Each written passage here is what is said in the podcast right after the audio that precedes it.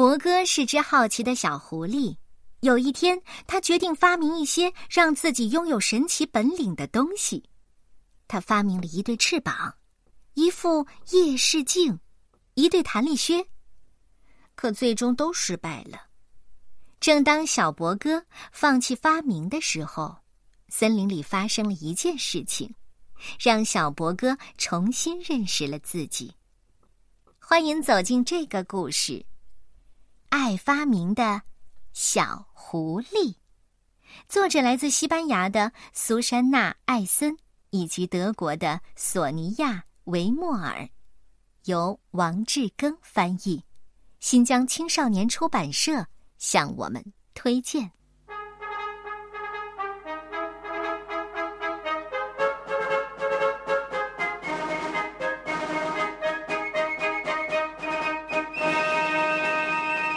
博哥是只好奇的小狐狸，它住在一棵高高的大树上，在那里，它能清楚的看到森林里的每一个角落。博哥观察着周围的一切。森林里住着许多动物，其中一些有着非常神奇的本领，这让博哥感觉自己很普通。这一天，他做了一个决定，他要发明一些东西，一些能让他拥有神奇本领的东西。博哥的第一项发明是一对翅膀，可以像鸟儿一样飞翔的翅膀。他用了各种各样的树枝和羽毛。还插上了鹰的羽毛，就像帕蒂那只满世界飞的燕子教他的那样。但是不管有没有鹰的羽毛，这项发明都注定是一场灾难。博哥刚一扇动翅膀，就一头栽了下去，结果磕掉了三颗牙，还扭伤了尾巴。哦，博哥，你不能什么都想要，谁见过会飞的狐狸呢？他的第二项发明是一副夜视镜，他想和猫头鹰一样，在没有月亮的夜晚也能看清世界。他用蝙蝠眼泪制作镜片，就像阿罗，那只在最漆黑的洞里冬眠的熊教他的那样。但是不管有没有蝙蝠的眼泪，这项发明都注定会失败。博哥刚迈出第一步。就来了一个倒栽葱，掉到河里得了重感冒。哦，波哥，你不能什么都想要。谁见过戴眼镜的狐狸呢？他的第三项发明是一对弹力靴，他想跟青蛙跳的一样高。尽管他用了最好的弹簧，可是这个发明还是失败了。博哥刚一跳起来。就撞上了一棵树，晕了过去。哦，博哥，你不能什么都想要。谁见过跟青蛙跳的一样高的狐狸呢？他的第四项发明是一个和乌龟一样的保护壳，尽管他加入了岩石粉，但还是失败了。一阵狂风就把壳吹散了，吹得博哥鼻孔里满是灰，整个晚上都在打喷嚏。啊，博哥，你不能什么都想要。谁见过带壳的狐狸呢？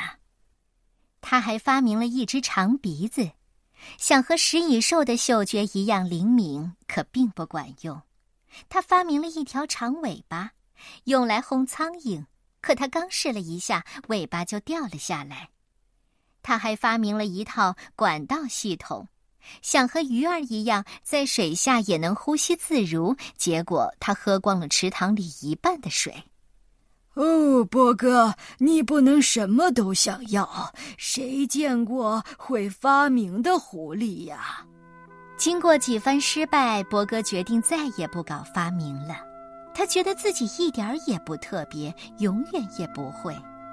他很伤心，整天待在家里。连窗外都不望一眼，森林里的动物们都很担心他，他们想念博哥的那些怪想法。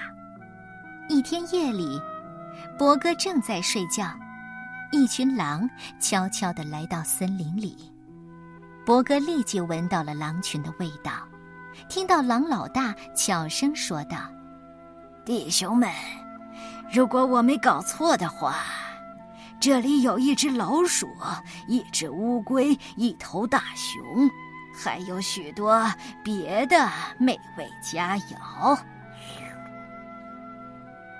说完，狼老大舔了舔嘴唇。